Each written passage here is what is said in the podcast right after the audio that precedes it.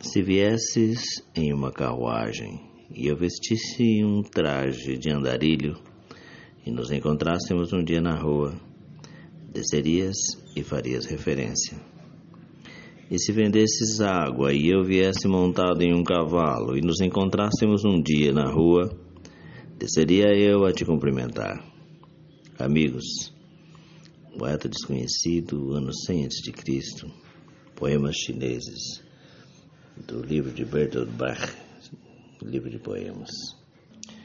Eu disse um outro dia, num desses comentários, que a maioria das pessoas, principalmente das pessoas que querem mudar o mundo, esperam que o ponto de partida seja coisas extraordinárias, como ocupar um país inteiro, fazer um, por exemplo, uma greve geral de uma semana e parar tudo, e, enfim, como se a gente tivesse de começar por aí.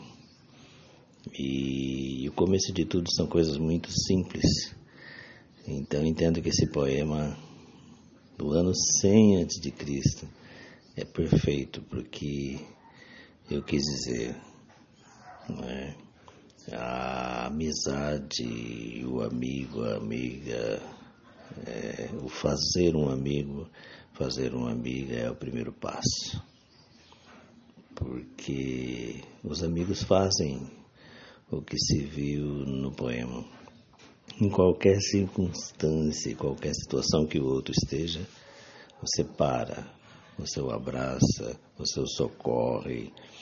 E, como dizem alguns religiosos, de forma altruísta, ou seja, sem querer nada em troca, a não ser a própria felicidade do amigo.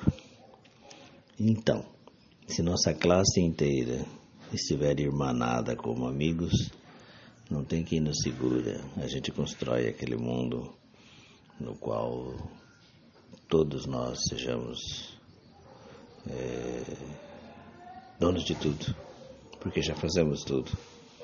Então, dedico esse poema a você, meu amigo, minha amiga, e que a gente possa seguir assim, como diria Mário Benedetti, irmanados, irmanados como os lobos e aguerridos como os jaguares, solidários como as abelhas.